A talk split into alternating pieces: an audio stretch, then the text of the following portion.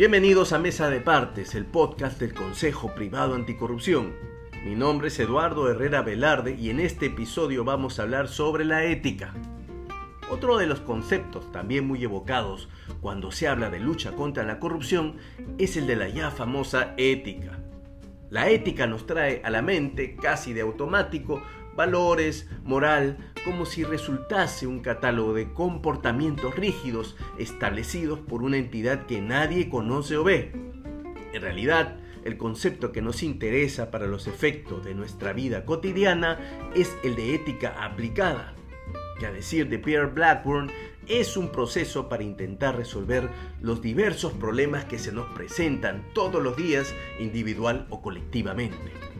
Por ejemplo, si es correcto, dentro de la posición de un estudiante, hacer trampa en un examen o intervenir para evitar que un amigo se suicide. La ética no es un proceso estático, porque depende de una línea que a veces varía con los distintos matices de la realidad. Desde ese punto de vista, la sola distinción de lo correcto e incorrecto nos lleva a un gran problema, ¿Quién define o determina qué es lo correcto y lo incorrecto. Podría decirse con cierta suficiencia que matar a otra persona, por ejemplo, no es ético. Sin embargo, el asunto se pone más difícil si es que quien mata al otro lo hace en defensa propia ante un intento de asesinato.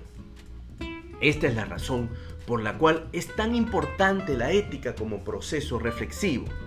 Si es que existe ética, no serán necesarias tantas leyes o controles. Se podría decir que esencialmente todos podríamos distinguir la diferencia y actuar correctamente.